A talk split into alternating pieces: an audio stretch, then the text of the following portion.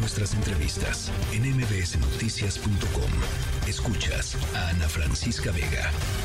Y en la línea telefónica está Diana Olivares, presidenta de la Cámara Nacional de Aerotransportes eh, en México. Eh, su visión, eh, Diana, gracias por platicar esta tarde también con nosotros. Su visión de lo anunciado, más de mil vuelos semanales a partir del 29 de octubre, ¿cómo lo ven?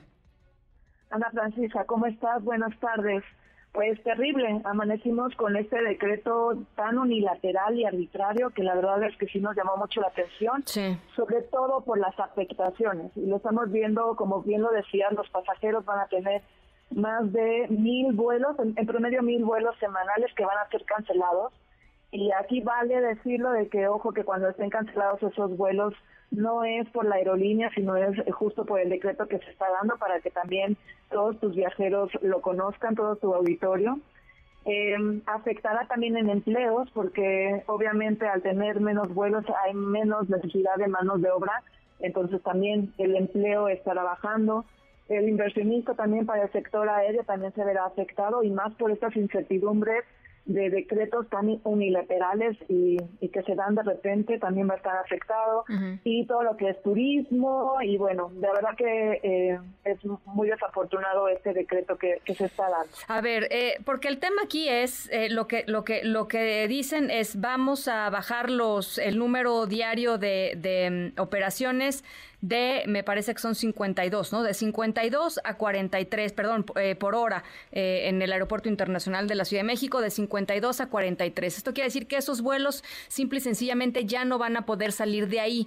¿Quién va a decidir qué vuelos son, Diana, por un lado? Y la otra pregunta es... Eh, que supongo que es la pregunta que tienen todos en mente, ¿esos vuelos se, se podrían ir inmediatamente al, al, al AIFA o no? Muy buena pregunta y yo creo que también tu auditorio para ponerlos en contexto, el slot, como tú bien lo dices, son las salidas y las llegadas del aeropuerto, son los horarios que el aeropuerto nos da a las líneas aéreas para poder salir y entrar. Y efectivamente, eh, actualmente tenemos 52 por hora, 52 slots. Pero nada más te quiero hacer un poco de historia. A ver. Eh, en el 2022 teníamos 61 y de acuerdo a un estudio que el mismo gobierno en el 2018 hizo, la, los slots eh, pues se podía hacer hasta 72 slots por hora. Entonces, bueno, de, la, de lo que nos dijeron en la capacidad en el 2018, estuvimos en el en 61 y esto por un acuerdo mutuo para una mejor experiencia del, del viajero en el 2022. Después eh, nos bajan justo a 52 y ahora son 43 que no nos avisaron eh, como yo te decía, fue completamente unilateral, no nos enseñaron cuáles fueron los estudios técnicos que para tomar esta medida. Y bueno, así es como llegamos a, la propuesta de los 43. La decisión eh, de, como tú me estás preguntando, de quiénes son las aerolíneas que van a estar más afectadas, por el número de afectación, como tú ves, son mil a la semana, seguramente muchas o varias o todas que estamos en la ICN vamos a estar eh, afectadas, nos irán eh, diciendo las autoridades cómo se va a ir distribuyendo esto y que estemos listos para, para el AIFA. No sé si efectivamente sea ese eh, el objetivo. Em, no, no hay muchos temas técnicos y más por la prontitud. Esto se está haciendo para el 29 de octubre. En general, en la aviación mundial, cuando hay una bajada de, de acuerdo al, al, manual de, de, slots, tiene que ser con un aviso por lo menos de un año. Y esto porque siempre estamos muy planificadas las aerolíneas. Que ahorita se vaya a hacer al 29 de octubre, la verdad es de que nos toma con muy poca planificación, con mucha incertidumbre, que era con lo que comenzábamos la plática. no había conversación, o sea, teníamos entendido, digamos que con la llegada del vicealmirante Tiscareño al Aeropuerto Internacional de la Ciudad de México, el, orden, el reordenamiento, digamos, de muchas cosas que efectivamente estaban fuera de de norma, este, porque sí ha mejorado el, funcionamiento, sí hay menos retrasos, o sea, sí hay, sí hay un mejoramiento en ese sentido, pero estábamos en el entendido y con, y con todo este rollo de la recuperación, la pronta recuperación de la, de la categoría no estamos en el entendido que había diálogo con el gobierno federal y un diálogo cercano y, y productivo, digamos, en eso nos habíamos quedado la última vez, ¿no?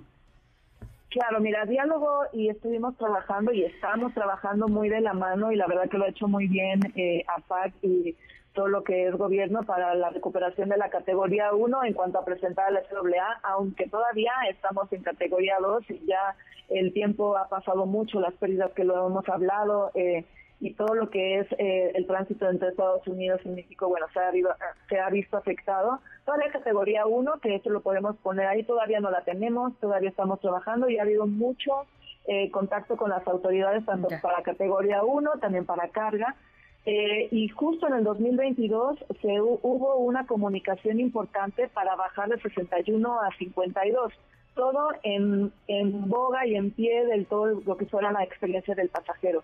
Pero esto, eh, recién estuvimos escuchando algunas declaraciones que se dieron a principios de la semana, por eso nosotros como Canaero emitimos una alerta el día martes de que esto podría traer muchas afectaciones y bueno, hoy ya amanecimos con este, este desafortunado decreto. Bueno, eh, ah, es un decreto y hay que cumplirlo, ¿no? No hay, no hay nada que, se pueda hacer por parte de, Canaero o de las aerolíneas, más que evaluar el daño y, tratar de minimizarlo. Pues nosotros estamos solicitando muy respetuosamente al gobierno que revise el uso del presupuesto que se tiene para las instalaciones eh, terrestres del ICM. O sea, nosotros sabemos que a todos nos ha pasado, los que hemos estado en, en ambas terminales, que es de probable en la situación en la que están los aeropuertos, que se use el presupuesto que, que, que, se, que se tiene para esto y no para otras cosas.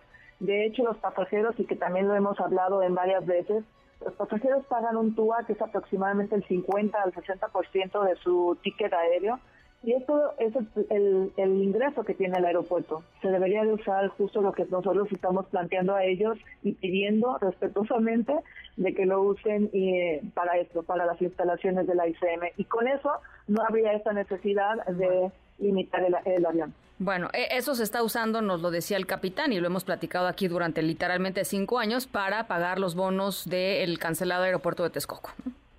Correcto, tiene toda la información. Bueno, pues ahí está. Estamos en el tema, Diana. Muchas gracias por lo pronto por la perspectiva.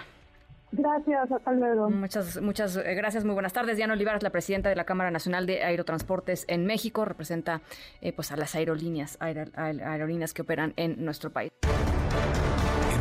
Noticias.